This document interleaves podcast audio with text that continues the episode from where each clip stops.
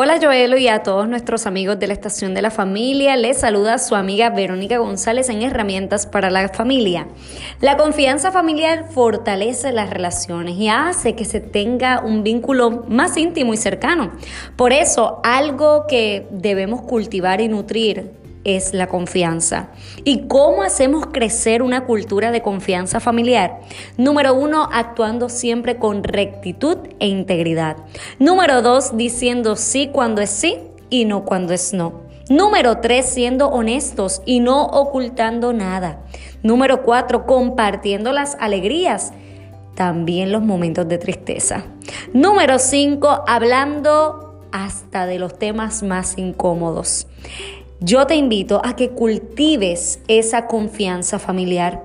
No solamente hablemos lo que nos conviene, no solamente hablemos cuando las cosas andan bien, hablemos cuando las cosas también anden un poco extrañas, porque eso hace que la confianza familiar se fortalezca y crezca, porque necesitamos familias que crean en sí, que confíen y que compartan ese vínculo tan hermoso de la confianza familiar. Salmos 14, 1 al 2. ¿Quién vivirá en tu tienda? ¿Quién habitará en tu monte santo? El de conducta íntegra que actúa con rectitud actitud que es sincero cuando piensa.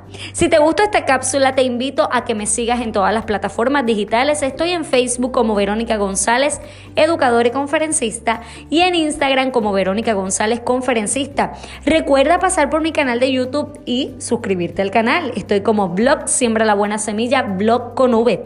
Para talleres y conferencias te puedes comunicar al 787-396-2844.